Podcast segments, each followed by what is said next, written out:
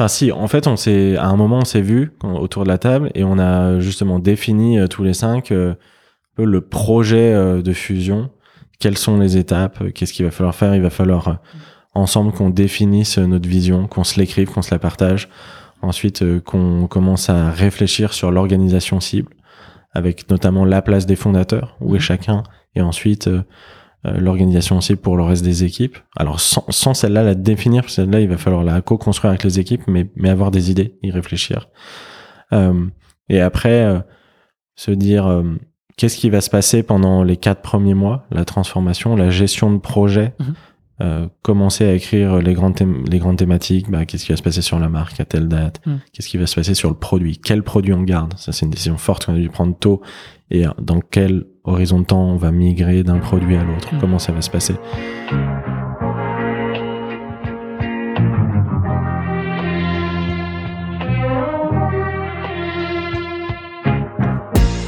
Bienvenue dans SaaS Club, le podcast qui vous emmène dans les coulisses d'un acteur du logiciel. Je m'appelle Eric Seclet et je suis ancien banquier d'affaires passionné par la tech. Mon but, c'est de vous partager les recettes pour créer, gérer et scaler un SaaS. Et pour ça, je vous apporte sur un plateau les meilleurs conseils et retours d'expérience de CEO à répliquer dans votre business. La validation de l'idée, le lancement, la conquête des premiers utilisateurs, l'acquisition, l'onboarding, mais aussi les réussites et les apprentissages. On abordera tous les sujets sans détour. Bonne écoute et bienvenue au club.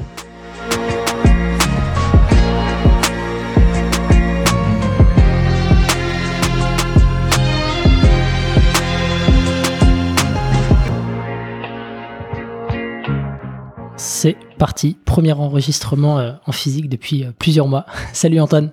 Salut Eric. Tu vas bien? Bien et toi? Super. Euh, donc je, te présente rapidement, après je, te laisserai dire, en dire un peu plus sur toi. donc tu es le, CEO de, Hublot. c'est un projet que tu as lancé en 2016, c'est ça? Ouais, fin 2016. à la base Medgo, puis tu as fusionné avec, avec ton concurrent. Euh, donc ça, on aura l'occasion de, revenir là-dessus. Donc euh, pour résumer un peu ton métier, aujourd'hui, tu as développé un SaaS RH euh, à destination des établissements de santé, public, privé, c'est ça? Exactement, public, privé, hôpitaux, cliniques et maisons de retraite. Ok, super. Tu as plus de 2800 partenaires aujourd'hui, 10 000 missions bookées chaque jour sur ta plateforme, en tout cas qui sont gérées à travers ta plateforme. Et tu as une centaine de collaborateurs aujourd'hui et je crois que tu recrutes pas mal aussi. Oui, c'est un de nos sujets en ce moment. On pourrait y revenir. On, recrute beaucoup euh, et les chiffres, c'est exactement ça. Et peut-être pour compléter, on a 400 000 professionnels utilisateurs de la solution aussi euh, Ok. aujourd'hui. Top. Euh, présent en France, mais aussi en Allemagne. et, et, on aura l'occasion aussi de, de, creuser ça. Tu commences aussi à réfléchir à, à l'Espagne.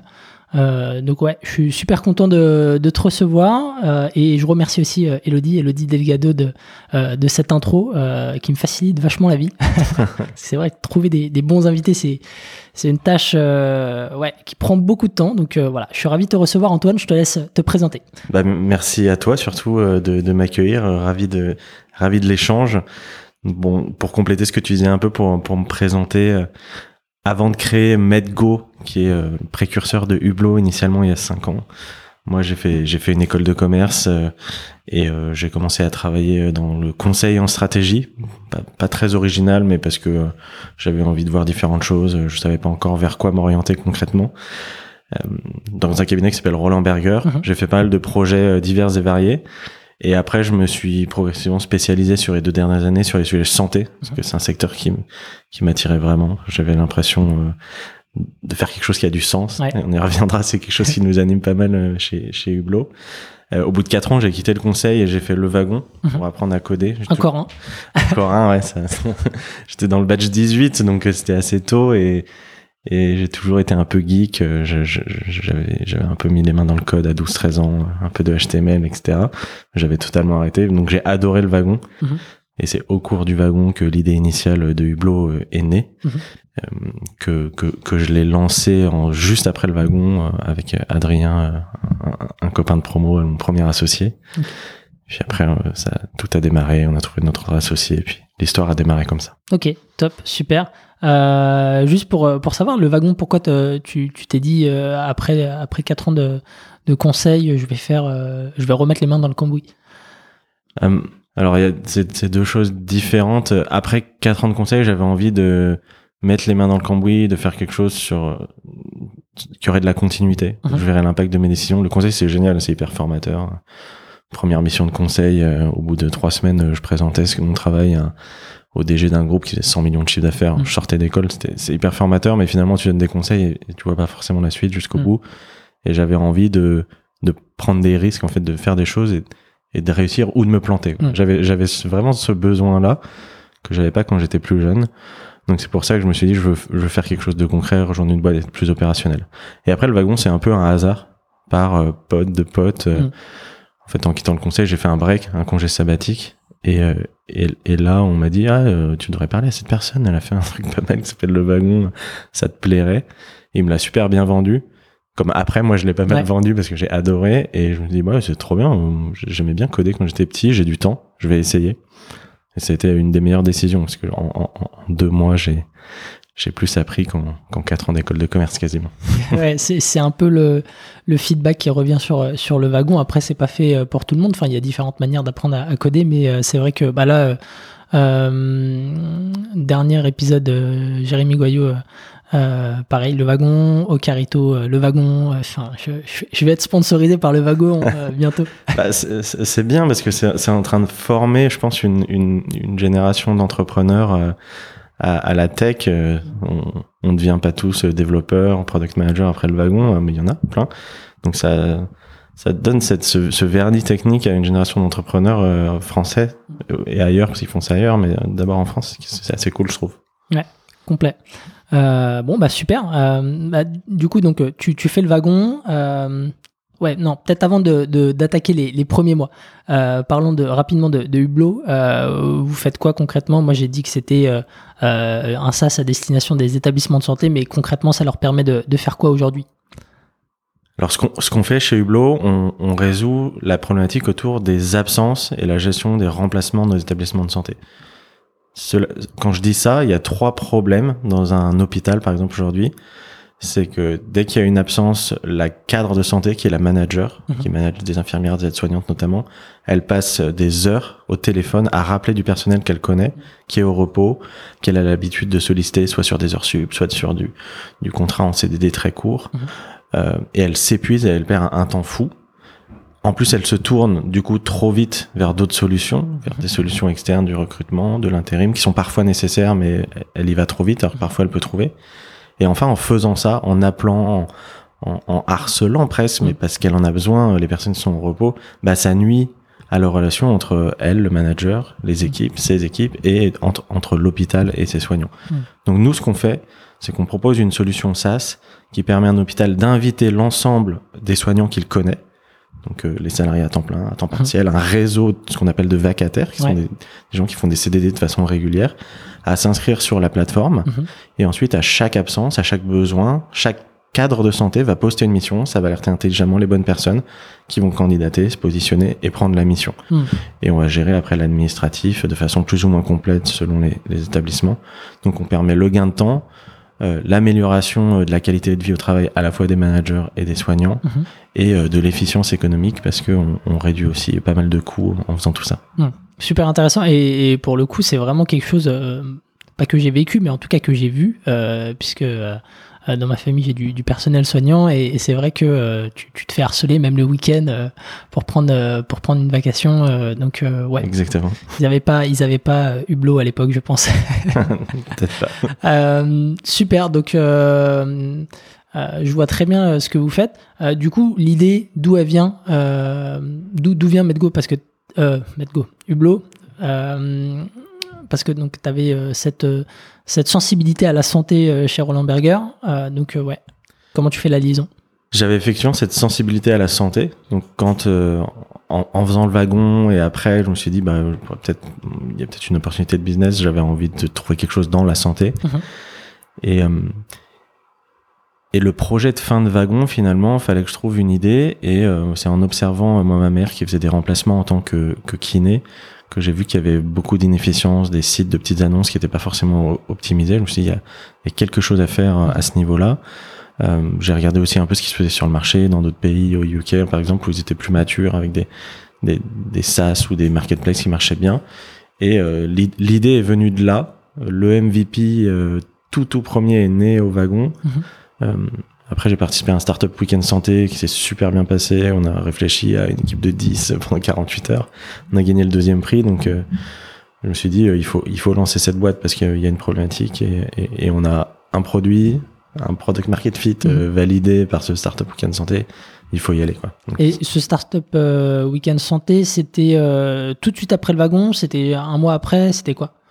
Je finissais le wagon euh, le vendredi soir, euh, c'était le démo euh, day où Mhm. chacun à la fin du wagon la promo présentait ce qu'elle avait ce, ce sur quoi elle avait travaillé et le samedi matin à 8h, il y avait le startup weekend santé qui démarrait. C'était donc on ne peut plus serrer quoi. Ouais, c'était concentré. Ouais, c'était très Donc concentré. tu avais ton, ton MVP, tu disais que tu avais un premier euh, product market fit. Euh, donc tu avais, des utilisateurs. euh, c'est- venu comment Euh, C'était quel type d'utilisateur Et enfin, le- il- ça faisait quoi à l'époque euh À, à l'époque, c'était vraiment euh, un- une marketplace à la Airbnb. Mhm. Les projets de fin de wagon sont construits comme, comme du Airbnb. C'est- comme ça qu'on apprend à coder ce premier projet, où tu avais des, des médecins installés, libéraux, praticiens installés, euh, qui souvent partent en vacances, comme tout le monde, mais n'arrivent pas à trouver des remplaçants pour euh, occuper leur cabinet euh, pendant leur absence, prendre soin de leurs patients et rentabiliser leur cabinet. Et donc on avait créé cette marketplace et euh, avec Adrien euh, qui m'a rejoint très vite après le Startup Weekend Santé, on est allé chercher euh, des médecins Mhm. installés, remplaçants, jusqu'à en onboarder sur la plateforme à peu près 1000 et à faire des premières mises en relation. Et moi, je, moi, je continuais pas mal à coder pendant cette période, hein, à 70-80% de mon temps. Et Adrien travaillait beaucoup sur l'acquisition et, et on bossait à, à 2 à 20-30% sur la conception du produit derrière. Donc ça, c'était le produit initial, Mhm. très orienté marketplace, quasi B2C quoi. Parce que les médecins, c'était des individus. Et les premiers euh, 1000 euh, ouais, personnels de santé que tu, mets sur la plateforme, tu, tu les trouves euh, à la mano, tu avais un système en place pour, euh, pour leur vendre euh, euh, le projet, c'était quoi? Bah là, on a un peu été des pirates, on allait chercher des bases de données à droite, à gauche, on est sur d'autres sites euh, pour récupérer des coordonnées, on est allé en contacter à la mano, euh, on est allé euh, visiter des cabinets en faisant le tour de Paris dans nos arrondissements pour leur proposer la solution. on- est allé ouais vraiment à la main, on a on a tout fait de façon plus ou moins manuelle en, en essayant d'être créatif. Mm. Et c'est comme ça qu'on a qu'on a eu quand même 1000 premiers, donc c'était pas mal pour pour un boulot à deux. en, en combien de temps, là, les 1000 premiers? En six mois à peu Six près. mois Ouais. Ok, donc en 6 mois, tu as ton premier produit, tu as 1000 personnes sur la plateforme. euh, et, et- et après, tu te dis, euh, tu te dis quoi? Il faut recruter, il faut, euh, il faut faire quoi? Est-ce que tu as, est-ce que as peut-être approfondi derrière ta, ta recherche utilisateur? C'était quoi un peu les étapes? On, on s'est dit deux choses à ce moment-là. On s'est dit bah, comment on passe d'une acquisition manuelle à une acquisition scalable. Mhm. Et on s'est demandé comment on allait monétiser ça. C'était- tout était gratuit. Euh, et on, on a eu deux, deux intuitions, deux convictions. Au bout de quelques mois, en réfléchissant à ça, on s'est dit euh, finalement être scalable, faire de l'acquisition de médecins, notamment libéraux, ça va nous coûter très cher.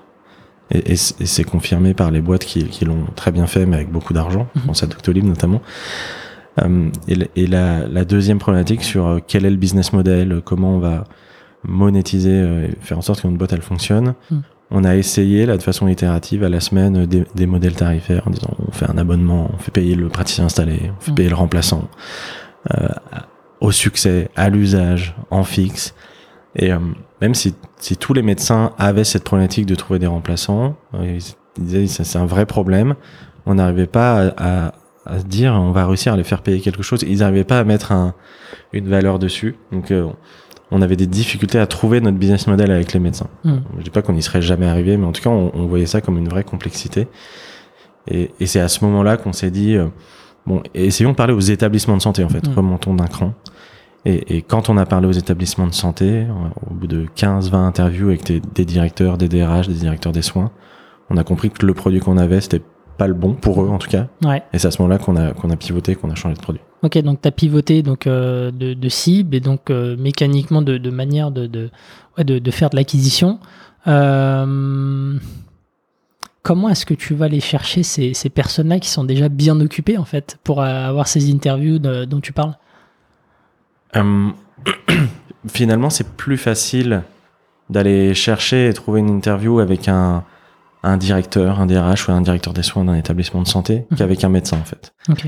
Euh, donc on est allé chercher les premiers sur LinkedIn. Mhm. C'est pas forcément une population à l'époque qui était très présente sur LinkedIn. Il y en a pas mal encore qui qui étaient pas ou qui l'utilisaient peu. Mais bon, on a trouvé du coup finalement aussi un peu les plus digitaux. Mhm. qui- Et, euh, et on en a contacté en disant bah voilà on lance, euh, on, on aimerait vous parler, on lance, on a cette idée. C'était pas du tout dans une démarche commerciale. C'était je suis entrepreneur. J'aimerais vous pitcher cette idée pour voir ce que vous en pensez.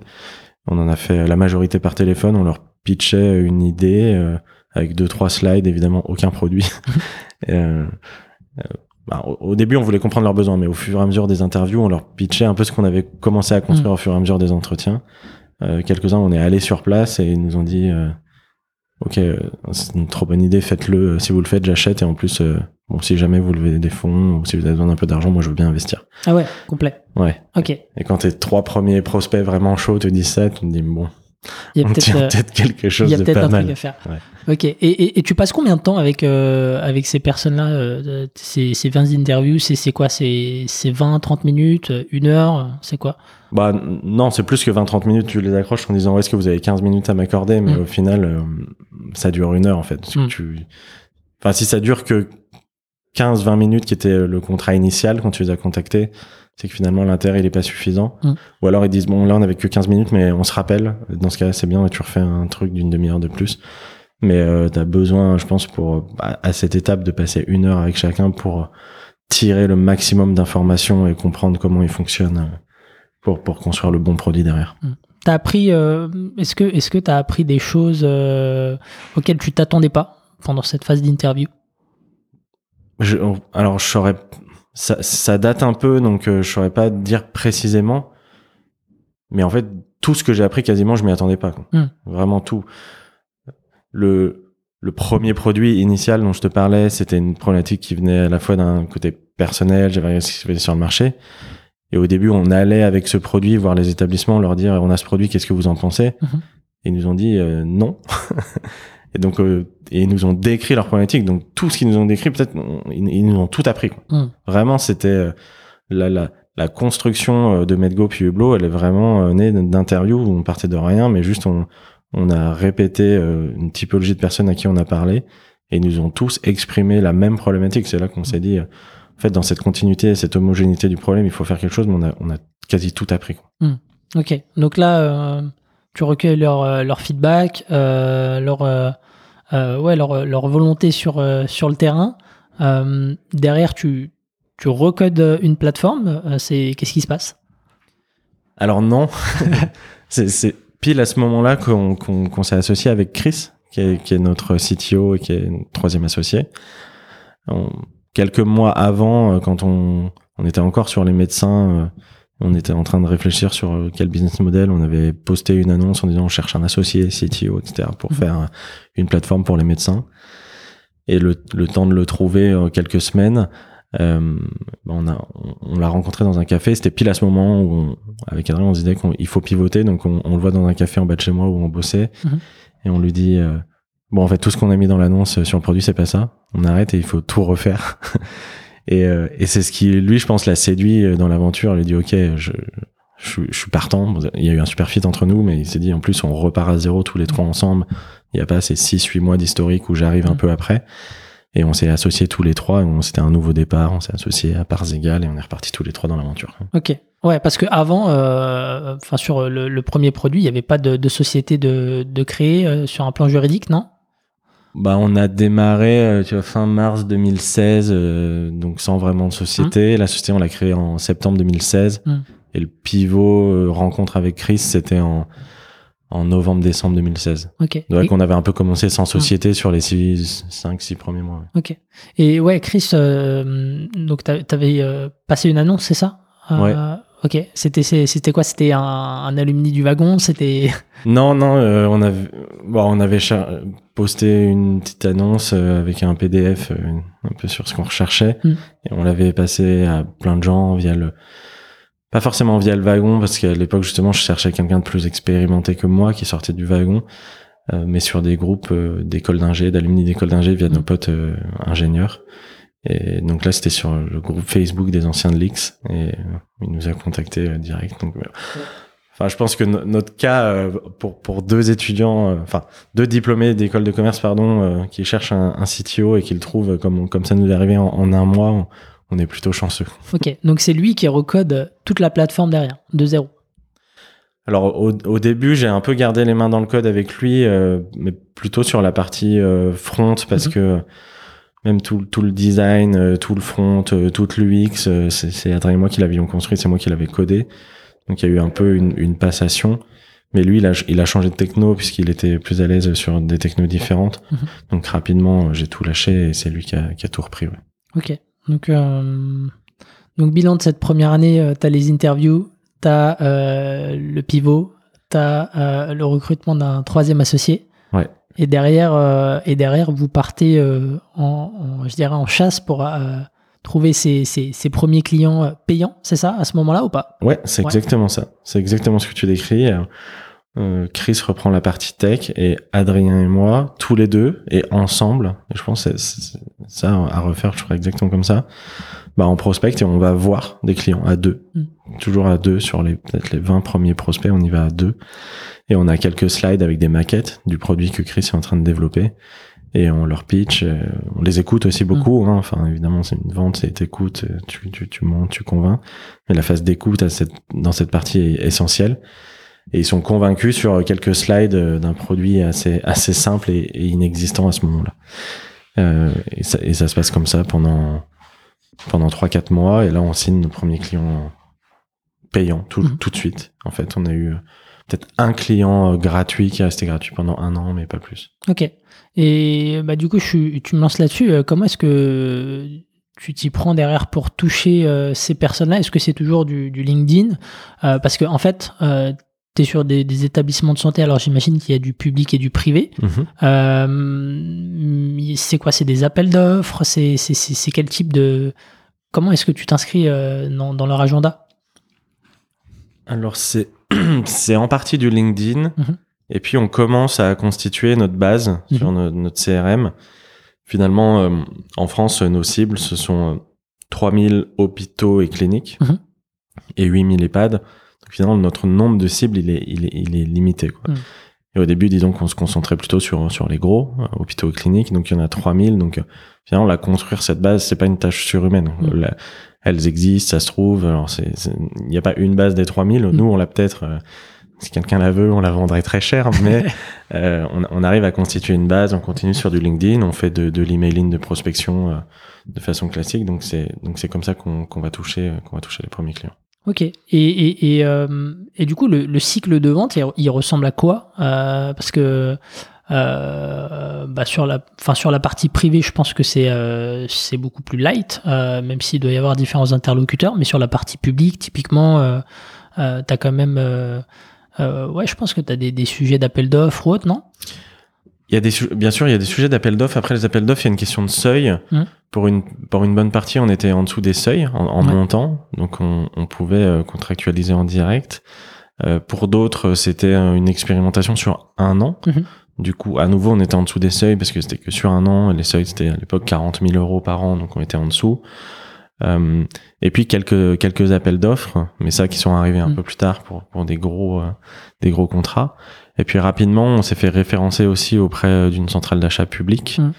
euh, dans laquelle on était référencé dans le catalogue d'éditeurs, ce qui nous permettait de nous nous affranchir d'appels d'offres, parce que cette cette centrale euh, d'achat finalement faisait un appel d'offres, un Mm. appel à, à candidature, et c'est elle qui faisait la présélection et, et la mise en concurrence. Ok. Et, et euh, pour, pour être référencé typiquement dans, dans ces bases euh, d'achat euh, publiques, c'est c'est quoi? C'est des démarches compliquées? C'est c'est simple? C'est euh, assez compliqué parce que ce sont du coup euh, des, des appels d'offres eux-mêmes donc il faut il faut se dire on fait un appel d'offres une fois pour éviter d'en faire euh, 10 ou 100 derrière Donc c'est c'est assez lourd, c'est concurrentiel. Euh, ça met évidemment une pression énorme sur euh, sur sur les prix. C'est Mhm. leur métier, des centrales d'achat. Euh, donc euh, c'est c'est compliqué, mais une fois que c'est une fois que c'est réussi, c'est un vrai atout euh, commercial derrière pour pouvoir euh, distribuer plus rapidement, réduire le cycle de vente. Euh, et, et dans la santé et, et dans d'autres d'autres secteurs, hein, dans le public, euh, les clients aussi, eux aussi, aiment ça parce que il y a eu ce premier fil de la centrale d'achat. Euh, ils s'évitent de faire un cahier des charges à nouveau euh, comme tous leurs pairs, alors qu'ils savent euh, que, que leurs besoins se rapprochent. Mm. Donc finalement, c'est c'est assez précieux pour tout le monde. Ok. Et, et est-ce que ça, ça accélère le, le cycle de vente derrière? Euh, T'observes une, une Ouais, ouais, ça l'accélère énormément. Ça- on gagne, euh, on peut gagner six mois. Quoi. Hmm. Comme en moyenne, nous, notre cycle de vente, euh, il, il est d'à peu près trois mois et demi.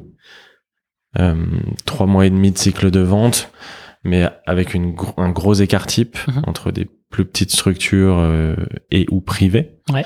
Euh, et euh, des gros établissements de santé publique type CHU où le cycle de vente peut prendre plusieurs années le temps que, que la réflexion mature, qu'on arrive à, à toucher les différents interlocuteurs qui sont concernés par, par le projet. Et euh, ouais, sur, on va dire sur un hôpital où on a un cycle de vente d'un an, Mhm. Si on est euh, en étant référencé via une centrale d'achat euh, publique ou dédié même public dédié à la santé, euh, on peut réduire ça à six mois. Du coup, il faut avoir un bon équilibre entre les opportunités qui mettent euh, 9 à 12 mois à être closées et euh, les autres qui se, qui se closent en 3-4 mois. euh. Exactement. Mm. Et, nous, c'est ce qui nous plaisait aussi sur, euh, à la fois, euh, c'est ce qui nous plaît même toujours aujourd'hui sur euh, le, le software qu'on vend et sur le business model. Et c'est ce qui plaît à l'équipe commerciale, c'est qu'il y a un bon, un bon équilibre entre euh, finalement euh, du, du SMB et des ventes qui closent assez vite. Et parfois, euh, le plus rapide, c'est dans la journée. Quoi. Mm. On, on touche un directeur de clinique qui ne connaît pas, on lui, on lui fait une démo, on lui pitch la solution, il est hyper convaincu, hop, il signe dans la journée. Ça, c'est les plus court, c'est assez rare. Et euh, comme je disais, euh, sur de gros établissements avec une vente très complexe, beaucoup de parties prenantes, beaucoup de convictions, une vente conseil qui prennent euh, plusieurs années. Mm. Donc c'est cette diversité aussi qui nous plaît et qui plaît à l'équipe commerciale. Et, et, euh, en interne, donc euh, vous fixez des, je dirais des, des quotas sur les opportunités SMB, puis euh, les, les opportunités un peu plus Non, un peu plus larges, ou, c'est vraiment vous avez vos bases de données et vous les poncez au max. alors, j'allais dire non, mais c'est pas tout à fait vrai. Mais en gros, l'objectif, c'est plutôt un objectif de, de générer un volume, un volume d'affaires Mhm. pour, pour nous à l'échelle de l'entreprise et ensuite décomposer à l'échelle de chaque, euh, chaque commercial. Mais après, ils ont quand même euh, une incitation via des, des primes supplémentaires pour aller chercher certains clients stratégiques. Mhm. Ça dépend aussi des périodes, notamment les, les établissements de, de santé publique qui peuvent être un peu plus durs, un peu plus longs. Euh, il peut y avoir une incitation supplémentaire pour aller en closer, pour pas se concentrer trop sur des établissements euh, plus faciles. On essaie de trouver un équilibre. Mais globalement, ce qu'on regarde vraiment, c'est le volume d'affaires généré plutôt que, en général, plutôt que par, se- par segment. Et les KPI du coup que, tu que tu surveilles, que tu monitores euh, sur euh, sur la partie euh, la partie sales, euh, c'est des KPI classiques ou c'est où t'as d'autres tu vois, c'est pour toi c'est peut-être le nombre de missions gérées sur ta plateforme aussi d'une manière générale. Co- Comment est-ce que euh, tu, tu jauges euh, gérer la bonne santé de, de ton activité Alors, les KPI qu'on regarde, ça va être euh, l'ARR. Mhm. Donc ça, c'est notre revenu, c'est vraiment le, le, le sujet le plus important. Ce qu'on va regarder ensuite, c'est la net expansion.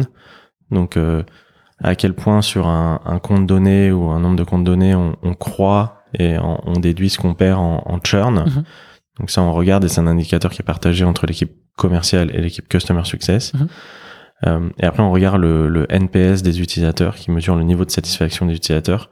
Et la satisfaction, après, elle se mesure avec pas mal de KPI différents et notamment à l'échelle de l'équipe euh, Customer Success, avec notamment effectivement euh, des notions d'usage, donc en, en mission postée, en taux de mission pourvue, euh, en pourcentage de licences actives Mhm. par rapport aux licences vendues, euh, en, en taille du réseau par du réseau de remplaçants par rapport à la taille de l'établissement.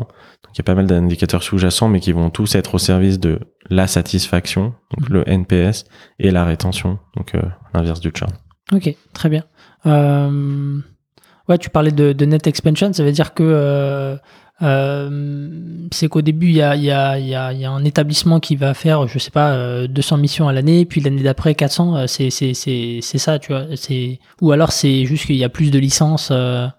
Alors ça, nous, c'est pas la net expansion parce qu'on a un, un, modèle tarifaire qui dépend pas de l'usage. Mm-hmm. Donc si on fait 200 la première année et 400 l'année d'après, c'est génial parce que il, il, ça lui apporte plus de valeur, mm-hmm. mais, mais financièrement, pour nous, ça change rien. Ok. La net expansion, on la mesure plutôt en permettant de vendre des licences supplémentaires.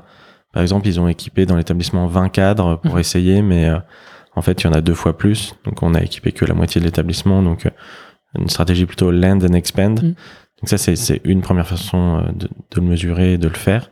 Et la deuxième, c'est qu'on développe des modules supplémentaires, des add-ons qu'on va vendre en plus. Par exemple, la, la, possibilité de générer automatiquement les contrats, de les faire signer électroniquement. Euh, la partie interopérabilité de Hublot avec les systèmes d'information notamment. Et puis on a aussi développé euh, un, une solution plan blanc pour du rappel massif en mmh. période de crise. Donc c'est un produit un peu à côté, mais qu'on qu vend et qu'on a qui a beaucoup servi pendant la crise Covid, comme tu peux l'imaginer. Ok. Très bien. Bah, Peut-être juste avant de, de, parler du Covid, parce que je, je, pense que ça a eu un effet euh, assez, assez certain sur euh, ton activité. Euh, tu parles de, de stratégie Land and Expand tu définis euh, des, des, des euh, à l'avance euh, quand tu quand tu signes un, un nouveau client euh, le moment à partir duquel euh, tu vas pouvoir euh, augmenter le volume de licence c'est déjà prévu il y a des discussions en amont? Ça, ça, peut se passer dès le début. Mmh. parce qu'en fait comment ça se passe? Commercialement un, un, un membre de l'équipe commerciale va signer un, un établissement va avec lui tomber d'accord sur un nombre de licences. Je reprends mon exemple 20 licences. Et après, une fois que l'établissement est signé, il est, il est passé à chez nous à quelqu'un de l'équipe Customer Success qui va l'onboarder, qui va l'accompagner pour paramétrer l'outil, former et faire cadrer le projet, faire en sorte qu'il qu colle à la politique RH de l'établissement. Et dès cette phase-là, euh, la personne de l'équipe Customer Success, elle peut identifier avec euh, les chefs de projet en interne dans le client que, en fait, ils ont pris 20 licences, mais mm. ils en ont besoin de 30. Donc, dès ce moment-là, il peut y avoir tout de suite une décision. Attendez, on a sous-estimé et on complète le contrat avec euh, des licences supplémentaires. Et puis après, ça peut se faire sur euh, toute la durée de vie du contrat. Mm. C'est aussi le, le, rôle de l'équipe Customer Success euh, de suivre les clients et d'identifier, bah, attendez, là, il y a des gens qui, qui utilisent pas Hublot, ils pourraient bénéficier de la valeur soit juste pour poster des missions, soit pour gérer les contrats, soit sur d'autres modules. Donc c'est leur job d'identifier les opportunités, d'équiper plus de personnes pour apporter plus de personnes et nous pour nous permettre d'augmenter nos revenus aussi. Ok, donc le Customer Success euh, identifie euh, le besoin euh, supplémentaire, on discute avec euh, la partie commerciale, j'imagine Ouais, exactement. Okay. Et après, on a donc il y a un commercial, un account manager qui suit le compte dans la durée, en parallèle du Customer Success, mmh. qui lui a plutôt une relation contractuelle, commerciale avec l'établissement dans le temps pour mmh. l'accompagner. Le Customer Success, il a plutôt une relation vraiment de, de, de partenaire d'utilisation pour mmh. faire en sorte que ça fonctionne et concrètement les utilisateurs euh, soient le plus satisfaits possible. Donc c'est un binôme euh, qui fonctionne bien ensemble de façon assez classique en fait dans, dans le SaaS. Et, euh, question sur le, customer success et la relation customer success et account management. c'est des personnes qui bossent je sais en binôme qui ont le même périmètre de compte. comment est-ce que vous avez organisé ça? C'est un bon point parce qu'on s'est pas mal posé cette question. L'équipe Account Management, on l'a créée récemment. Elle mmh. date de début 2021. Avant, il y avait euh, les sales qui faisaient l'acquisition et les Customer Success qui faisaient euh, déploiement, suivi mmh. et upsell. Et donc ça, on a, on a décorrélé l'upsell, on a donné à l'équipe Account Management. Et on s'est dit comment on les fait travailler ensemble? Est-ce qu'on fait effectivement des binômes où ils bossent toujours à deux tout le temps? Mmh. Et en fait, on n'a pas fait ça. Donc euh, les account managers, ils ont ils ont une, une répartition entre eux des comptes clients les Customer Success, ils ont une répartition entre eux des comptes. Et presque, on n'en sait rien euh, comment comment ça s'est fait entre les deux, mais et du coup, chaque AM euh, peut travailler avec euh, tous les CS. Et ça permet, comme ça, ils travaillent, il y a plus de diversité, ils travaillent ensemble sur, enfin, ça tourne. Ok, ok. C'est c'est dans une optique de ouais de, de, de faire tourner et de de euh, de créer aussi une dynamique, euh, je dirais, collective que tu as décidé de ne pas créer de binôme. Euh, Exactement. Okay. C'est dans cette idée de dynamique collective et que tout le monde travaille avec tout le monde. à nouveau, peut-être qu'on changera d'avis l'année prochaine. Ça fait un peu moins d'un an que cette organisation est en place, mais pour mmh. l'instant, ça fonctionne bien. Ok, top, super. Euh, bah parlons un, un, petit peu de, de, d'un événement qui est assez marquant. Tu vois, tu as parlé de, du Covid. Est-ce qu'il y a eu un avant et un après Covid pour vous? Parce qu'au final, et, on va on va aborder ce, point après parce que à l'issue du Covid, enfin en tout cas durant le Covid, tu as eu la fusion avec, mhm. avec ton concurrent. Donc ouais, est-ce qu'il y a eu un avant et un après Covid? Il y a eu un avant et un après pour mais je séparerais euh, l'effet Covid et l'effet fusion, qui finalement sont passés en parallèle, mais c'est deux choses très différentes et sur lesquelles euh, on a beaucoup travaillé pendant cette période. Pendant le Covid, euh, les établissements de santé, ils avaient, enfin, dès mi-mars, ils avaient plus le temps de nous voir mmh. commercialement pour dire est-ce que je vais installer Hublot, etc. les établissements qui étaient équipés, ça leur a été extrêmement utile, parce que c'est pendant ce moment-là qu'ils en ont eu le plus besoin. Mmh. Mais ceux qui l'avaient pas encore, comme c'est un projet où quand tu l'installes, il y a un peu de communication, etc., ça prend un mois. Ils avaient pas du tout le temps, quoi. Ils étaient un peu mmh. tétanisés, ils avaient d'autres choses à faire. Donc nous, commercialement, ça a, ça a arrêté. Euh, après, l'usage a explosé. Mmh. Donc on avait quand même pas mal de boulot.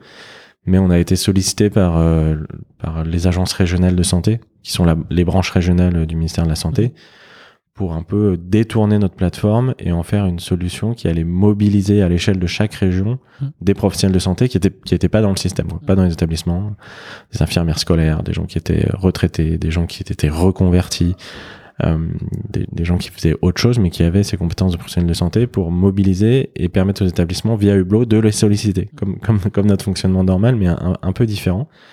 Et donc on a remis toute l'énergie, tous les efforts techniques, euh, commerciaux, tout le monde est devenu chef de projet pour faire ça. Ça a été un moment euh, d'une intensité rare. On a travaillé euh, tous les week-ends de 7h à 22h. On avait des shifts. C'était, mais c'était génial parce que c'était au moment où la France était tétanisée, tout le monde était mm. terrifié et nous on était au, cœur du réacteur. On parlait avec les agences régionales de santé qui sont des interlocuteurs normalement auxquels on n'a jamais accès tous les jours. J'en ai 10 par jour au téléphone. Donc c'était, c'était génial et c'était un moment extrêmement fédérateur pour l'équipe. Hmm. On n'a jamais été aussi aussi proche vraiment et aussi aussi au cœur de la notion de sens qu'on a chez Hublot. Donc c'était c'était un moment qu'on n'oubliera jamais qui a vraiment constitué euh, euh, un, pilier de la fondation de, de Hublot, euh, enfin vraiment dans l'histoire d'Hublot. Donc ça c'était le premier événement. Et le deuxième, qui se passait en parallèle, c'est qu'on était en train de discuter avec notre concurrent pour une fusion. Ok peut-être juste, juste avant d'aborder ce point-là, donc pendant cette période de, de, de, crise où, tu avais des shifts de, de, 7h à 22h, 7 sur 7, ça veut dire que toi aussi, tu avais gelé tes recrutements, tu avais gelé tes investissements aussi, c'est ça? Ouais, on recrutait pas, on avait, on avait, on avait pas le temps, on n'avait pas le temps de faire des, des, entretiens. On, juste, on, gérait cette plateforme, ces, ces 11 plateformes régionales pour les établissements. Pour, donner un, ordre d'idée de ce que ça représentait en termes de, boulot, nous, quand on signe un établissement client, je disais, il y a à peu près un mois, un mois et demi pour l'onboarder, pour l'accompagner, pour qu'il puisse bien utiliser euh, Hublot. On avait changé notre process pour faire en sorte d'onboarder chaque jour, en automatisant plein de choses avec des mmh. typeforms du Google Drive, onboarder chaque, chaque jour 300 établissements. Mmh. Alors normalement, en un établissement, c'est un mois. Donc ça a totalement euh, changé notre façon de travailler. Là, on a dû euh, tout construire euh, et être vraiment en mode à nouveau pirate, projet, tous les mains dans le cambouis. C'était génial. Ok, super. Euh, 1 à 300 établissements, ok, c'est énorme. Donc pas mal d'automatisation derrière qui, qui continue de vous servir, j'imagine, aujourd'hui aussi. Alors finalement, ce, ce, ce projet pendant le, le, le, cœur du Covid, la première vague, on a dû totalement l'arrêter. Mmh. Parce qu'on avait quand même codé des petites verrues techniques sur notre plateforme pour qu'elle fonctionne dans un mhm. cadre de crise à l'échelle régionale et pas à l'échelle d'un établissement. Donc on a dû déconstruire ça, arrêter ça, même si on nous a demandé de continuer, mmh. c'était prêt à payer. Mhm. On s'est dit euh, non, en fait, ça, mhm. ça va nuire dans le temps à nos clients, à notre proposition de valeur. Donc on, donc on a arrêté. Euh, après là, on commence à travailler à l'échelle des régions avec euh, avec la fédération euh, hospitalière ou les agences régionales de santé, euh, on revient dans cette démarche-là, mais de façon plus euh, plus carrée, on va dire, plus. Oui, qui s'inscrit dans, dans, ta roadmap et dans ta vision. ok, super. Donc donc il y a cette période un peu chaude et parallèlement tu commences les discussions avec ton, ton concurrent. bah, du coup, ma première question c'est pourquoi? Alors on avait commencé un peu avant. Hmm. Euh, pourquoi euh, pourquoi? Parce qu'on était justement concurrents. Et pour moi, le fait qu'on soit concurrent, euh, c'est une excellente chose. Alors moi, j'aime beaucoup la concurrence et je trouve que ça a un côté... euh, Enfin, ça aide à être meilleur. Mhm. Et si euh, avant Hublot, Medgo et Woog, qui étaient les deux concurrents, euh, avançaient bien et on avait de belles croissances, c'était grâce à la concurrence notamment. Mais euh, quand, quand on s'est rencontrés, donc euh, les, les fondateurs de, de Woog et de Medgo, on s'est dit, mais en fait, on, on veut faire la même chose, Mm. on a la même vision, la même ambition. On a des cultures de boîte aussi assez proches. Donc, est-ce qu'on serait pas plus fort euh, ensemble euh, que chacun de notre côté? Donc, il y, a- eu ce, fit humain initial Mm. qui nous a permis euh, d'al- d'aller plus loin. Et euh, après, d'un point de vue business, on se rendait compte que même si préalablement ça nous avait aidé à, à faire des développements, à s'améliorer, à être très bon, on commençait à arriver à un niveau où on n'avait plus cette vision produit chacun de faire euh, le produit qui allait évoluer, qui allait être le meilleur, qui allait apporter le plus de valeur. On était, on, on tombait dans un peu dans un rattrapage concurrentiel Mm. où un prospect nous disait ah oui mais l'autre il fait ça, pourquoi pas vous Mm. On disait ah ok on va le faire. Et, et en fait, ça, ça, ça commençait à détruire de la valeur d'un point de vue produit pour, pour tout le monde. quoi. Mm. Pour Medgo, pour Woog et pour les clients. Parce qu'on faisait un produit sans, sans vision, sans perspective, où on, on développait des petites fonctionnalités à droite à gauche qui n'avaient pas forcément un intérêt euh, global. Quoi. Ok, Euh, très bien. Et, et à cette époque, euh, euh, les, les tailles de boîte étaient à peu près similaires ou, À peu près, ouais. Ouais, À peu près, Medgo un petit peu plus gros que Woog, mais c'était globalement la même taille. Ok. Et donc tu disais, il y a eu cette rencontre avec, euh, avec ton concurrent. Euh, hum, comment s'est fait la rencontre? C'était quoi? C'était un déj C'était euh, une poignée de main dans un salon? C'était quoi? Les, les poignées de main, on en a vu deux, trois avant, mais elles étaient souvent furtives. Mm. Là, c'était un déjeuner qui a pris un peu de temps pour s'organiser, pour qu'on ait la maturité de se mettre autour de la table. Euh, donc d'abord le, le CEO de Woog et, et- et moi. Ça a été pas mal poussé par nos investisseurs, nos business angels, Mhm. qui, euh, qui eux se connaissaient pour certains pas mal, parce que c'est vrai que dans un petit milieu de la santé, on a une partie de nos business angels qui sont des, des, des experts du secteur qui sont là depuis longtemps, qui se connaissaient, qui ont, poussé pour cette rencontre. Et ça s'est fait autour d'un déj, effectivement. Et c'est là où le courant est super bien passé, ce que je disais tout à l'heure. Et on a répliqué ça, euh, donc ce déjeuner entre, entre Guéric et moi, euh, à 5 avec euh, donc mes deux associés et Michael, l'associé de Guéric. Et à nouveau, enfin, on s'est rendu compte, mais en fait, les gars bossons ensemble. Quoi. Ok, donc euh, première étape c'est one to one et puis après on- vous avez élargi le, le cercle. Ouais. Toi, quand, quand, enfin, je, je sais pas qui est à l'in- à l'initiative du déj, mais euh, euh, quand il y a ce déj qui s'organise, c'est dans une optique de discuter rachat, fusion, c'est ça? C'est dé- c'est déjà, enfin, moi j'ai j'ai sollicité ce déj déjà dans une optique. euh, est-ce que- on n'est pas pas dans une optique rachat fusion à ce moment-là, j'en sais rien, mais dire est-ce qu'il n'y a pas quelque chose à faire ensemble plutôt Hum. que l'un contre l'autre? Ouais. Mais et volontairement, c'est très ouvert, tu sais pas, euh, mais j'avais quand même cette idée et euh, et Guéric aussi parce que il en avait parlé avec ses investisseurs, donc on- quand quand on s'est vu, on s'est dit, enfin, on, on se l'est pas dit, ça se sentait un peu. Et lors euh, du déjeuner euh, à 5, là, on se l'est dit, on dit, bon, les gars, il n'y a pas quelque chose à faire ensemble finalement. Ouais. C'est à ce moment-là qu'on s'est dit, qu'on a commencé à se dire, euh, ça veut dire quoi un rapprochement? Ouais, parce que du, coup, c'est quoi la teneur des, des premiers échanges? Comment est-ce qu'on on, on, on, a- on- on- on arrive euh, au début du déj et à la fin, euh, c'est euh, bah, on peut bosser ensemble. Qu'est-ce qui se dit bah, En fait, tu, tu racontes qui t'es, tu racontes ton histoire, euh, c'est un podcast. quoi. hmm, et tu et t'apprends à faire connaissance et, et en racontant, euh, tu perçois des choses, tu perçois des envies, des aspirations, des façons de fonctionner, des, des, des visions, des comportements, des personnalités, plus ou moins d'ego. Euh, et ça, c'est un, c'est un élément dont je parle souvent avec euh, d'autres entrepreneurs qui se posent des questions sur, sur des opérations de M&A, sur des rapprochements. Je pense que pour des petites boîtes, ça marche rarement parce que les boîtes sont jeunes, Mhm. les fondateurs sont proches encore des débuts et il y a un attachement émotionnel, voire un ego fort qui empêche de se détacher un peu pour euh, faire du M&A, euh, notamment une fusion. Mhm. Dans une fusion, c'est un échange de titres, donc tu lâches une partie de ta boîte pour en récupérer une partie d'une autre. Donc euh, il faut savoir lâcher, quoi. C'est Mhm. pour que ça marche. Et, et quand ta boîte est jeune, c'est au début, tu veux rien lâcher. Et d'ailleurs, euh, pourquoi, euh, pourquoi fusion et pas euh, rachat simple, en fait? Bah fusion parce que tout le monde, tous les fondateurs, tous les investisseurs voulaient rester dans l'aventure. Donc Mhm. Fusion, tout le monde est resté au capital, tous restés. Donc c'est pour moi ce qui ce qui définit la notion de fusion no- no- notamment. Et euh, de- deuxième raison, euh, elle m'échappe. Je vais retrouver. Peut-être, euh, oui, c'est, peut-être une, une question technique aussi. Euh.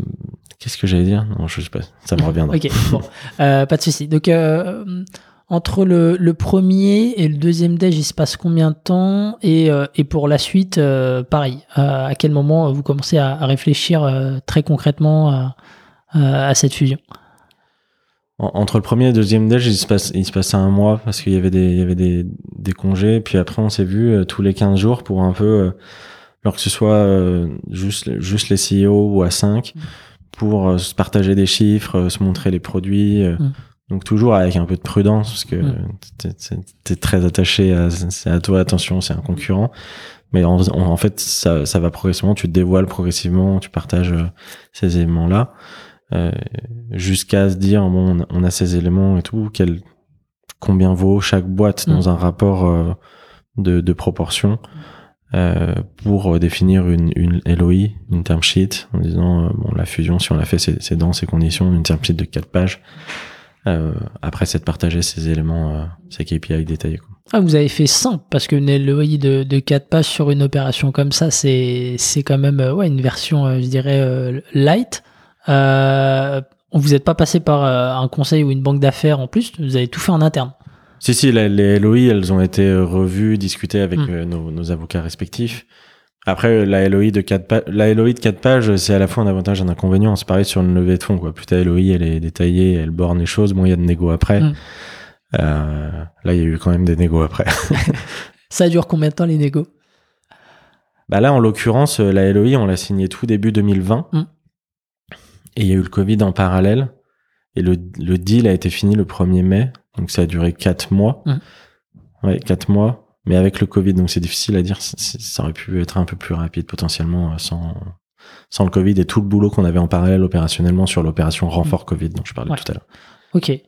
Euh, très clair. Moi, j'aimerais bien comprendre, euh, euh, peut-être avant de parler des, des challenges humains, comment est-ce que vous avez euh, phasé le, process en interne pour aller au bout? Parce qu'il y a, beaucoup de, projets comme ça euh, qui ne vont pas au bout euh, pour tout un tas de raisons. Donc, comment est-ce que vous avez organisé? Il y a la phase de due deal et tout ça. Donc, ouais, c'est quoi un peu l'organisation pour mener le projet à bien de A à Z? C'est- une bonne question. Je suis pas sûr qu'on. Enfin, si. En fait, on s'est à un moment, on s'est vu autour de la table et on a justement défini euh, tous les cinq euh, le projet euh, de fusion. Quelles sont les étapes? Qu'est-ce qu'il va falloir faire? Il va falloir ensemble qu'on définisse notre vision, qu'on se l'écrive, qu'on se la partage. Ensuite, qu'on commence à réfléchir sur l'organisation cible, avec notamment la place des fondateurs, où est Mhm. chacun, et ensuite l'organisation cible pour le reste des équipes. Alors sans, sans celle-là la définir, parce que celle-là il va falloir la co-construire avec les équipes, mais, mais avoir des idées, y réfléchir. Euh, et après, euh, se dire euh, qu'est-ce qui va se passer pendant les quatre premiers mois, la transformation, la gestion de projet, euh, commencer à écrire les grandes, les grandes thématiques, bah, qu'est-ce qui va se passer sur la marque à telle date, Mhm. qu'est-ce qui va se passer sur le produit, quel produit on garde, ça c'est une décision forte qu'on a dû prendre tôt, et euh, dans quel horizon de temps on va migrer d'un produit à l'autre, Mhm. comment ça va se passer? Donc on a commencé à vraiment construire ça en mode euh, gestion de projet avec euh, vraiment un Gantt, quoi, Mhm. comme euh, des bons consultants. Je pense pour le coup notre passé de consultant nous a aidé à, en faire un, un projet qui a pu avancer. Et, et après quand la quand la fusion a, a eu lieu, qu'on l'a annoncé aux équipes, cette gestion de projet, on a on a nommé deux personnes, une de chaque chaque boîte, qui étaient en charge de la transformation, quoi. donc du projet d'intégration, et qui ont affiné avec nous ce projet euh, pour pour que ça fonctionne et qui l'ont mis en œuvre, qui l'ont suivi, qui ont animé euh, chaque équipe pour que ça pour que ça, ça se réalise. Ok, donc euh, deux personnes en interne qui, donc après, après votre planif, qui ont mis en œuvre le projet de transformation. et et- ouais, donc il y a des challenges humains derrière pour cette transformation. Mais je dirais que peut-être le, premier que je vois, c'est l'ego entre les, les, les CEO. Euh, comment est-ce que vous avez euh, pensé la répartition des rôles après? Du coup, comme je trouve qu'on on n'a pas tant d'ego que ça, Mm. euh, ça a permis de se dire euh, le, le nom du le nom du rôle, CEO ou pas, euh, c'est pas ce qui est important. Mm. Ce qui est important, c'est ce qu'on va mettre, ce qu'on va mettre à l'intérieur, ce que va faire chacun. Et, et une fois qu'on s'est dit ça, en fait, c'est facile, Mm. parce que dans une startup en croissance, il y a beaucoup de choses à faire. Donc, on n'a vraiment pas eu de problème à, se répartir les rôles et à se répartir les tâches. Et c'était plutôt un soulagement d'avoir des gens, hein, d'être plus nombreux pour réaliser tout ce qu'on avait à faire. Donc ça, c'est allé assez vite.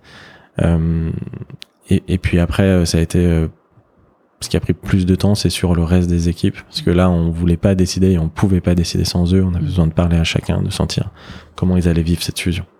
Ouais, justement, tu, tu l'as annoncé euh, à quel moment? Parce qu'au début, j'imagine, vous étiez en, en projet un peu sous-marin. Ouais. Euh, puis petit à petit, vous avez élargi le, le cercle. Euh, donc, comment, à quel moment tu as annoncé aux équipes et comment, comment est-ce qu'ils l'ont pris? On, on, on l'a quand même gardé parmi les fondateurs super longtemps, Euh, parce que c'était tellement sensible cette concurrence que que, que ça allait faire l'effet d'une bombe. Mais bon, en mode sur, enfin moi j'adorais, j'étais hyper excité à l'idée de leur annoncer ça. Je savais qu'il y en a qui tomberaient de leur chaise. Mais quoi, qu'est-ce qui se passe? Mais du coup, on l'a gardé proche de nous assez assez longtemps. Et après, on l'a annoncé à quelques personnes clés, euh, des, des, un peu notre équipe de managers Mhm. clés, euh, trois quatre personnes de chaque côté, euh, une semaine avant, en visio. Mhm. Tout était en visio, on était confinés. Et on a planifié euh, des deux côtés à nouveau en parallèle un, un événement de, de retour. C'était le, le 13 mai. On, on a été déconfinés genre le 11 mai. Ouais. Et donc le- l'excuse c'était on se retrouve pour définir euh, la stratégie, pour se retrouver. C'était, on avait loué un lieu hyper grand parce qu'on pouvait pas aller au bureau parce Mm. qu'il fallait 4 mètres entre chaque personne. C'était assez strict, du gel hydroalcoolique tous tous les centimètres carrés, des masques et tout. Tout le monde était un peu, euh, un peu peureux. Certains nous ont dit, attendez, mais c'est une mauvaise idée de se Mm. retrouver. Mais on avait besoin de l'annoncer en physique, Mm. quoi. Tu, tu peux pas annoncer ça Mm. à distance. Donc on l'a annoncé euh, le 13 mai comme ça, euh, avec une présentation un peu rythmée où on disait euh, aujourd'hui, euh, à côté Medgo, aujourd'hui Medgo change de nom et devient Hublot. Ok, pourquoi? Bon. La page d'après c'était les deux logos Medgo plus Woog. Et là, enfin, de voir la réaction sur les visages de toute une équipe qui vit en concurrence et en opposition euh, depuis trois ans, c'était marrant. Ok. Et, et alors, justement, c'était plutôt des. euh, ouais, de, de, de l'interrogation ou il y, a- il y a des gens qui l'ont mal vécu c'est? Euh, non, je pense pas qu'il y ait des gens qui l'aient trop mal vécu. Euh, Je m'attendais, en fait, je m'attendais à bien pire que ça. Notamment dans l'équipe commerciale qui était vraiment en concurrence, euh, qui se bagarrait hein, sur le terrain. Mm. Euh, mais ça allait. Ils sont tout de suite projetés euh, sur OK, qu'est-ce que ça veut dire? Mm. Et ils ont plutôt vu leur intérêt en disant bah OK, on va arrêter de se battre bêtement et Mm. ça va être plus facile Ça va être plus facile, euh, ben, parce que les, les clients, on sera ensemble plutôt qu'être fa- fa- face à face. Mm. Donc, en fait, beaucoup plus vite que ce que je pensais. On, ils se sont dit, bah, en fait, c'est une bonne chose. Et on les a mis, euh, en fait, cette, annonce, c'était pas seulement une annonce. euh, c'était ensuite, on prenait la journée et par groupe de réflexion pour les faire travailler sur Mm. qu'est-ce que ça veut dire. Sur des thématiques, qu'est-ce que ça veut dire en termes de regard commercial, qu'est-ce que ça veut dire en termes de produits, qu'est-ce que ça veut dire pour les clients. Euh, et on les a fait contribuer et réfléchir à, à ce que nous on avait commencé à faire en, en animant un peu les ateliers pour que eux ils contribuent à la suite et à la transformation qu'ils apportent des idées parce que nous on ne pouvait pas penser à tout donc ça a été vraiment on les a, on a mis toutes les équipes à contribution à cette occasion Ouais, et puis pour que la greffe prenne bien entre les, les, les deux boîtes, même si tu le disais, il y a une culture, euh, il y avait une culture similaire à l'époque déjà. et donc pour continuer sur euh, l'annonce progressive ensuite on a on a fait une première rencontre euh, avec euh, les quelques ma- les fondateurs et quelques managers clés Mhm. Où là on est passé de 5 à 15 on allait se rencontrer à nouveau dans un hôtel à Marseille euh, Mhm. le seul hôtel qui a accepté de nous accueillir pendant cette période euh, pour faire connaissance. Long- un long tour de table de présentation, des échanges euh, à deux. euh, et puis après, on a élargi, euh, le, je crois que c'était le 6 juin, où là, Mhm. on a fait un séminaire de tout le monde. C'était la rencontre, à nouveau, dans l'un des rares hôtels qui a accepté de nous accueillir euh, à Marseille à nouveau. Euh, et là, c'est la rencontre de tout le monde. Et pareil, pendant deux jours, on a fait des ateliers de réflexion, de co-construction sur c'est quoi les valeurs qu'on veut définir. On a défini les nouvelles valeurs ensemble à ce moment-là. On a défini euh, les, les- les façons de fonctionner. Et puis, on a, on a défini la stratégie euh, à ce moment-là aussi. Ok. Euh, J'aime bien le, le côté euh, progressif, mais en même temps euh, inclusif sur, sur la partie fusion.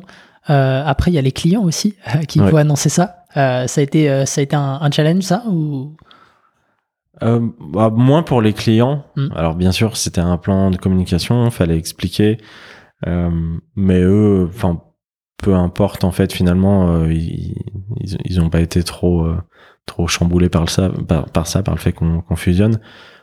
Ce qui a été très compliqué et qui a pris euh, des, des mois. Enfin, on, on arrive au bout là, mais on n'y est pas encore.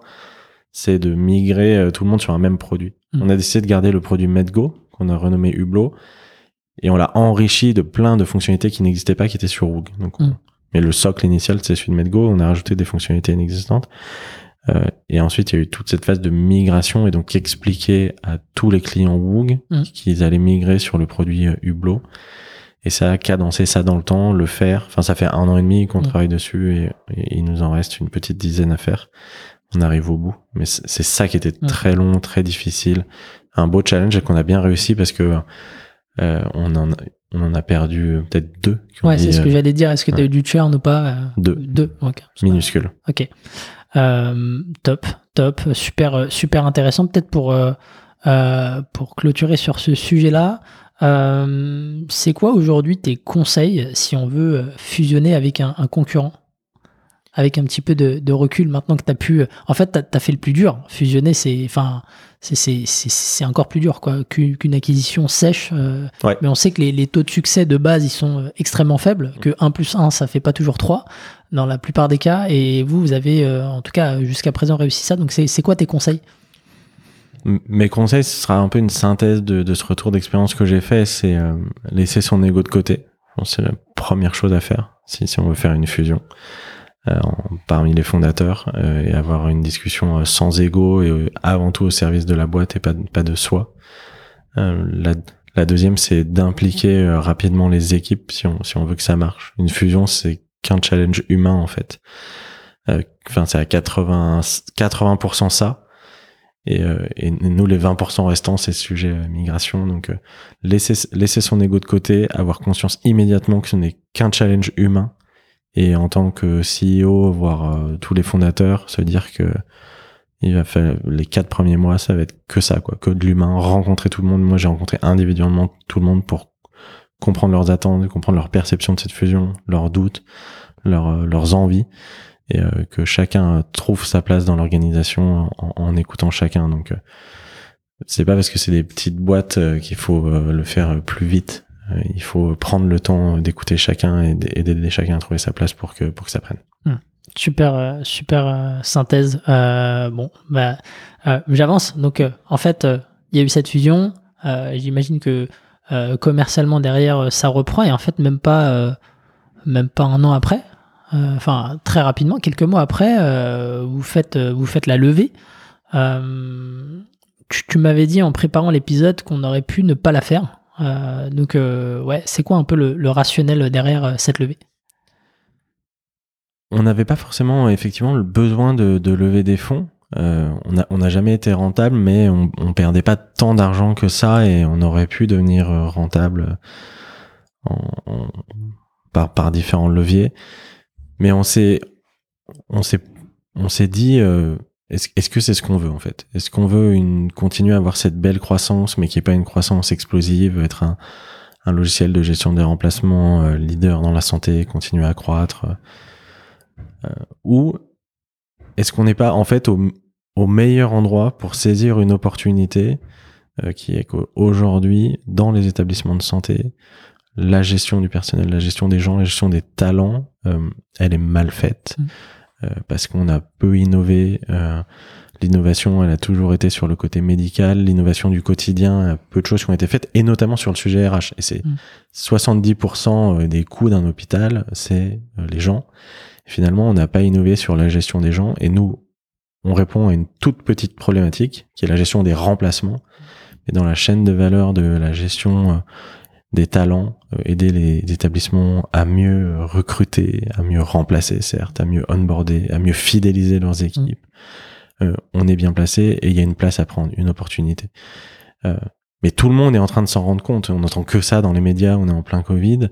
Euh, donc si on veut prendre cette place, croître, euh, le faire en France, mais en Europe, et élargir notre proposition de valeur en termes de produits, si on y va tranquille, ou à notre rythme actuel, qui n'était pas tranquille, mais relativement tranquille, bah on va on va pas prendre cette place et il y aura plein de concurrence, on va se faire dépasser, ce sera pas nous. Donc euh, c'était une question d'accélération et de vitesse. On s'est dit, bah, pour accélérer, il faut lever des fonds. Mm. Euh, allons euh, montrer ce projet, convaincre euh, des investisseurs avec ce projet, cette ambition. Et c'est ce qu'on a réussi à faire. Ok. T'as levé, euh, t'as levé un peu plus de, de 20 millions d'euros. Je sais plus si c'est 20, 22, 22, euh, ouais. 22 ouais, à ce moment-là. Euh, comment t'as, t'as sizé du coup, euh, je dirais ton, ton enveloppe de levée de fonds?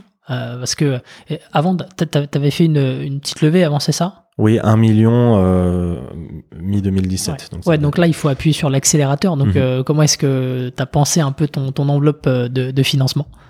Bah, l'enveloppe, de financement vraiment euh, bottom-up en faisant un business plan. Euh, moi, c'était aussi mon métier en conseil avant, faire des business plans. Donc, euh, je me suis dit, euh, on veut aller dans, on veut aller dans minimum quatre nouveaux pays dans les 24 prochains mois.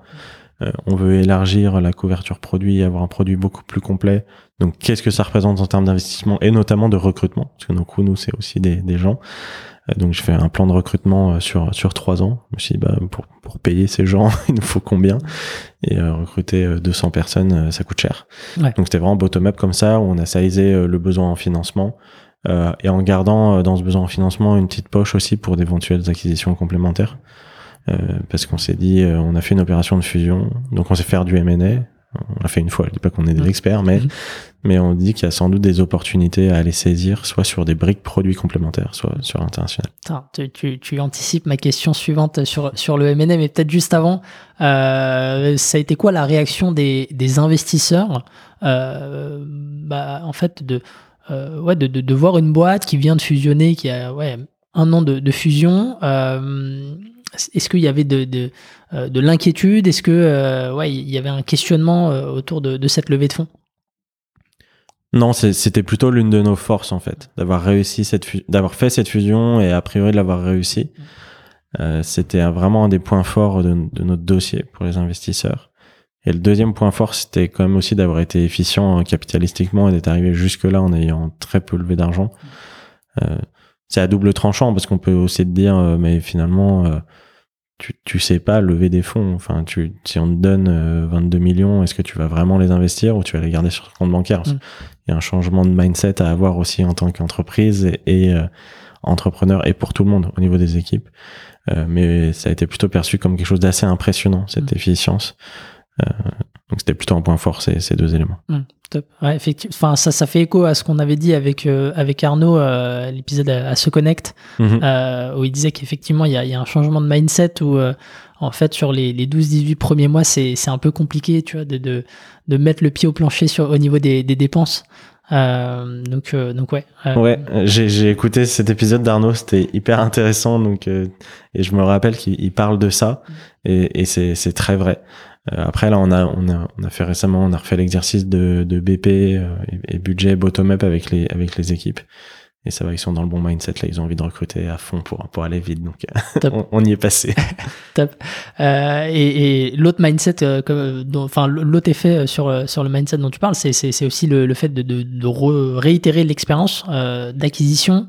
Tu, tu regardes des, tu regardes ça en France, tu regardes ça à l'international. Les deux. Vraiment les deux parce que, comme je disais, il y a deux enjeux. C'est euh, rajouter euh, une, une brique produit à côté euh, qui peut s'intégrer.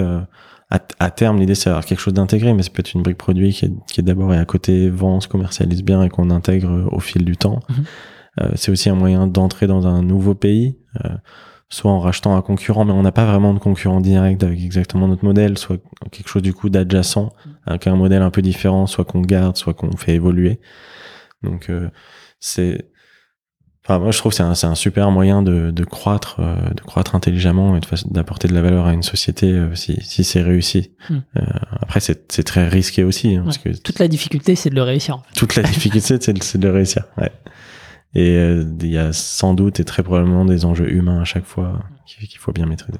Ok. Et, et, et si tu vas à l'international, tu penses que cette fois-ci, tu, tu ferais appel à, à, à des, je sais pas, des banques d'affaires, des conseils là-dessus, ou tu garderais la même méthode?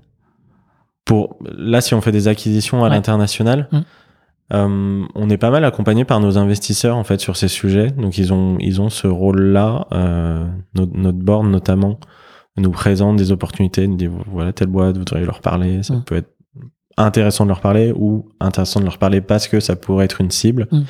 Donc euh, on fait pas aujourd'hui appel à de banque d'affaires, mais on ça pourrait.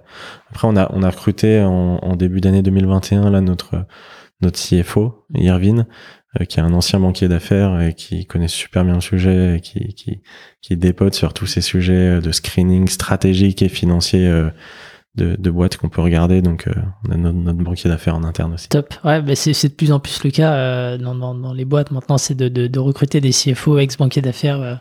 euh, donc ouais, ça, cette double casquette hyper hyper pratique. Ouais. Top. Bah parlons un petit peu de, de l'international. Tu as aussi levé des fonds pour, pour t'internationaliser. Euh, Aujourd'hui, tu es en France. Euh, tu as aussi une, une présence en Allemagne. Euh, donc ça a été ton, ton premier marché euh, Mhm. étranger. Euh, pourquoi tu as ciblé ce marché-là? On a ciblé l'Allemagne pour plusieurs raisons. Déjà parce qu'on avait des gros clients Mhm. qui sont les groupes, euh, les groupes d'EHPAD privés, qui sont des leaders français mais aussi européens, qui sont les leaders en Allemagne. Donc ils nous ont parlé de la problématique des absences, des remplacements en Allemagne très tôt. On y était sensibilisés. Euh, on a parlé à une partie des équipes sur place. On, on s'est rendu compte qu'il y avait un vrai pain point là-bas, là-bas aussi.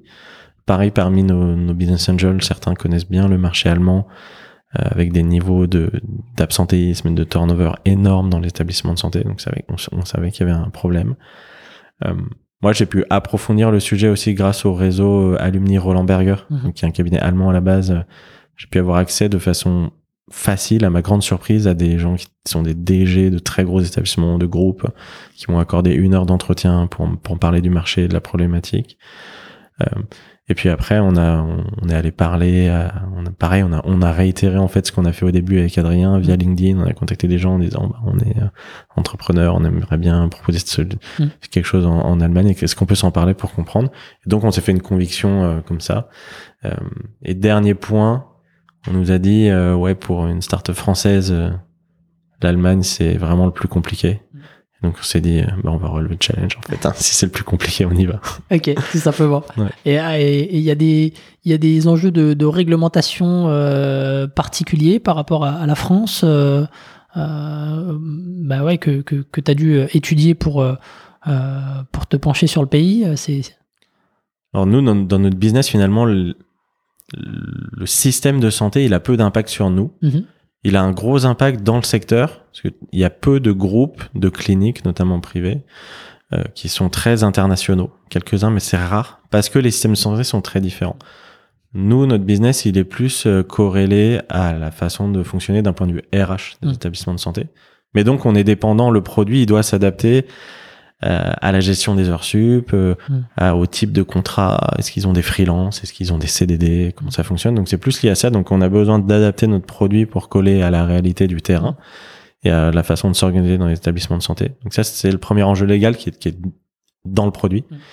Et après, il y avait un deuxième enjeu plus commercial sur lequel on, on, a, on a eu un peu de mal au début, c'est l'enjeu RGPD, où Mm.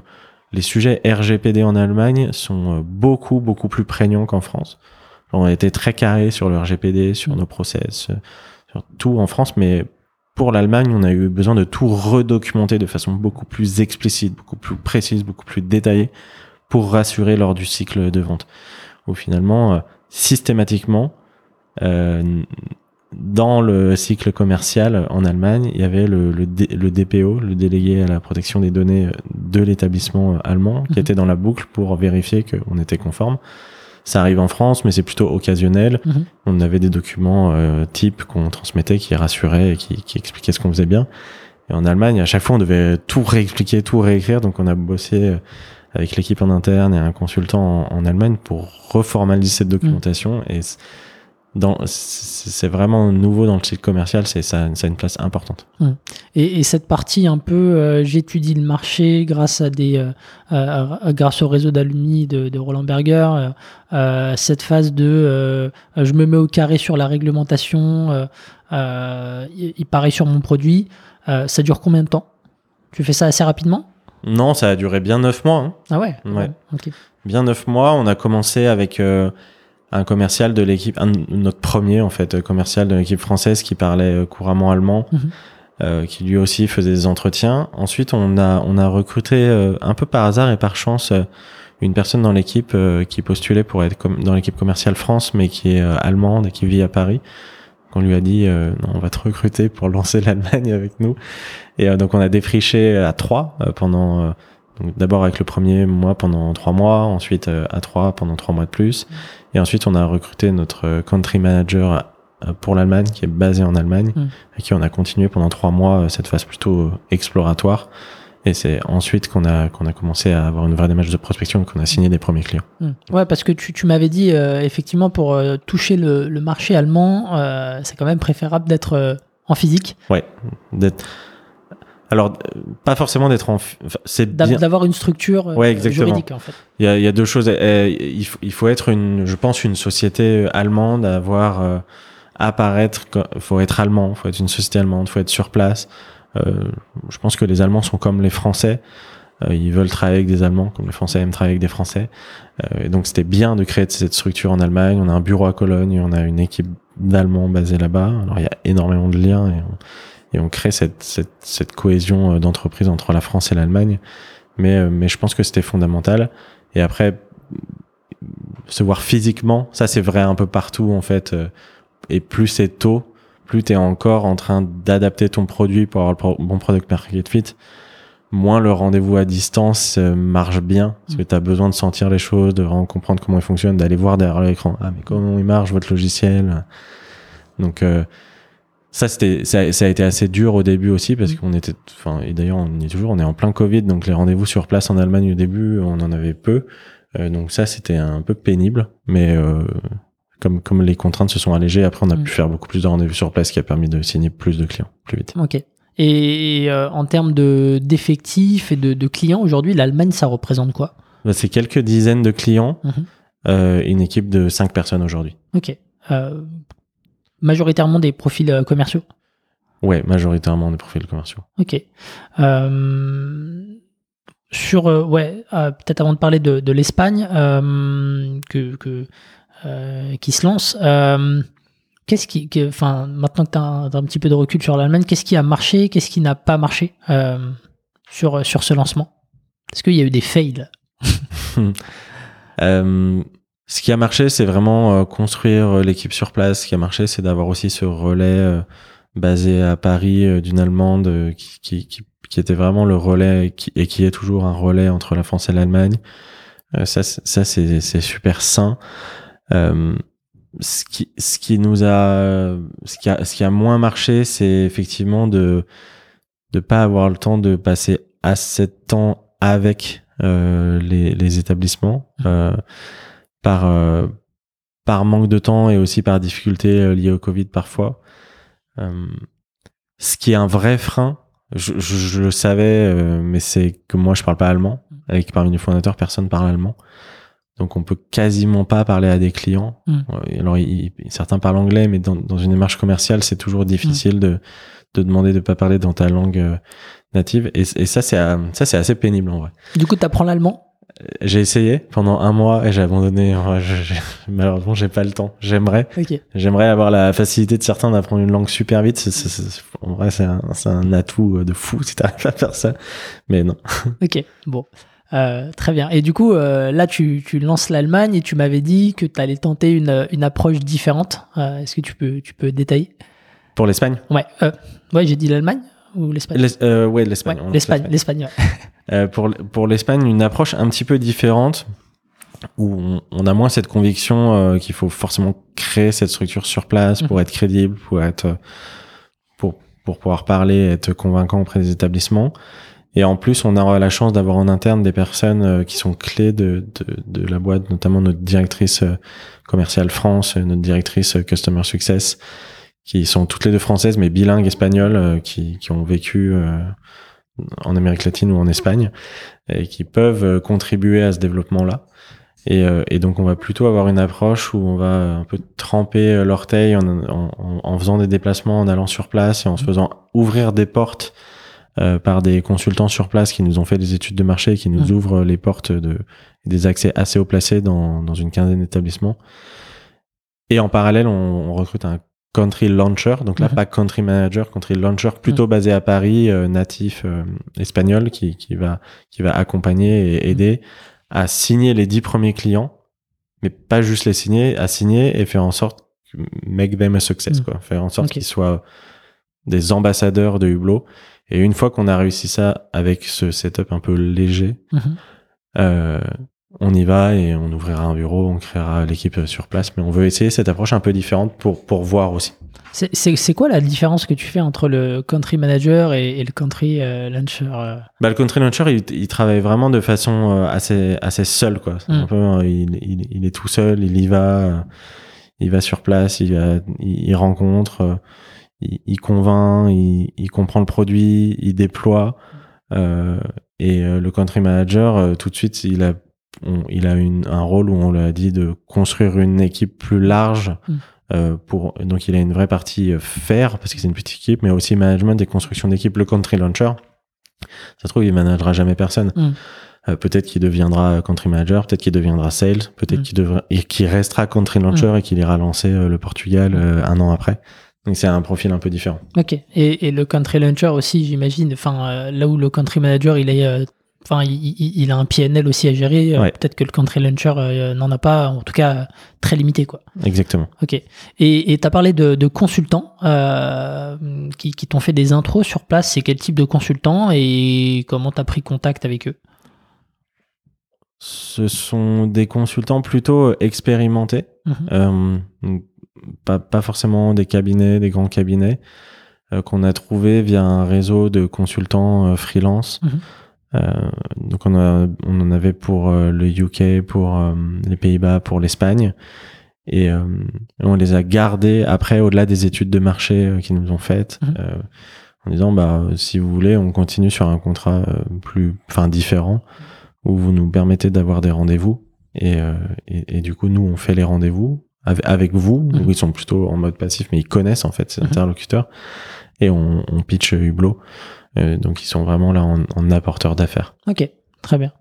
Euh, bon, bah, je, je, suis hyper preneur de, du retour d'expérience sur, euh, sur, sur le développement à l'international, euh, peut-être pour un, un, deuxième épisode. Avec plaisir, c'est que le début, donc il faut maintenant voir qu'est-ce qui marche et ce qui marche pas. Top.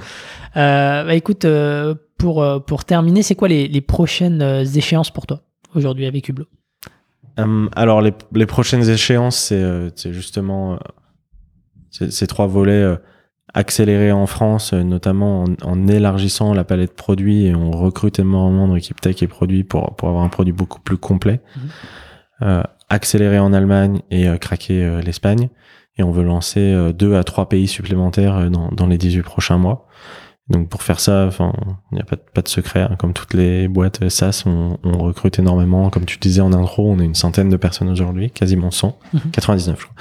Et, euh, et l'idée, c'est de passer à 300 personnes d'ici fin 2023. Donc, euh, mes échéances, moi aussi, c'est d'aller retourner euh, faire des entretiens de recrutement et chasser les talents qui vont nous rejoindre prochainement. Et penser aussi l'organigramme, l'organigramme de demain, passer de 100 à 300 assez rapidement. Donc, euh... Exactement. Penser l'organigramme, le construire cette organisation toujours de façon très euh, aussi collaborative, bottom-up avec les avis des équipes. Moi, c'est quelque chose que, enfin, on l'a fait pendant la fusion et je continue à le faire.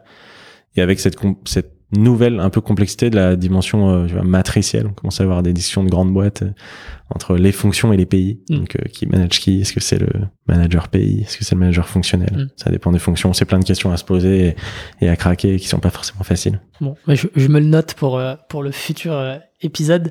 bon, je termine avec quelques petites questions. la première, c'est qu'est-ce qui est le, le, plus dur dans ton quotidien d'entrepreneur?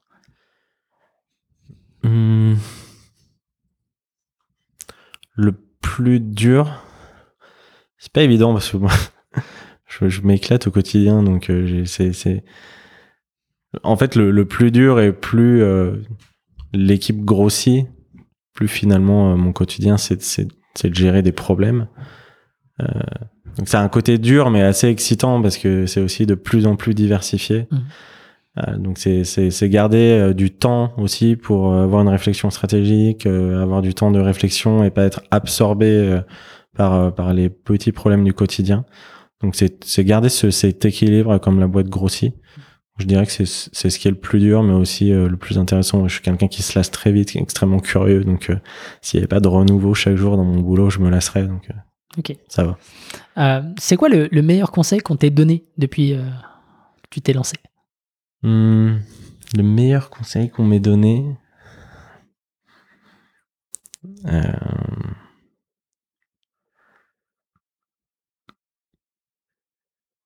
s- euh, Soyez, c'est soyez, soyez généreux. Bon. Mais je m'explique, mais c'est un, un, de nos, un de nos business angels qui m'a dit ça. C'est euh, soyez généreux. Et ça s'applique à plusieurs situations. À des situations euh, de M&A, à des situations de recrutement, où euh, soyez pas à quelques, enfin selon le cas, à quelques milliers, quelques dizaines de milliers d'euros près en fait. Si, si vous êtes convaincu de quelque chose, soyez généreux, allez-y, euh, parce que ce que vous vous disiez que c'est quelque chose de gros, de beaucoup plus grand, donc euh, soyez généreux. Et ça revient cette idée, euh, cette idée de mindset sur euh, la startup. Faut investir, faut être généreux. Mais ça, c'était même avant qu'on lève des fonds. Donc, Mm. euh, mais cette notion d'être, généreux, si convaincu par quelque chose, Mm. vas-y, quoi. Ok. Lâche-toi. Top, super. Euh, si tu devais changer euh, une chose aujourd'hui dans l'histoire de, de Hublot, ça serait quoi? Hmm.